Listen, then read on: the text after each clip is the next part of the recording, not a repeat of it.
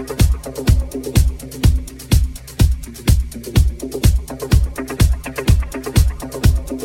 llama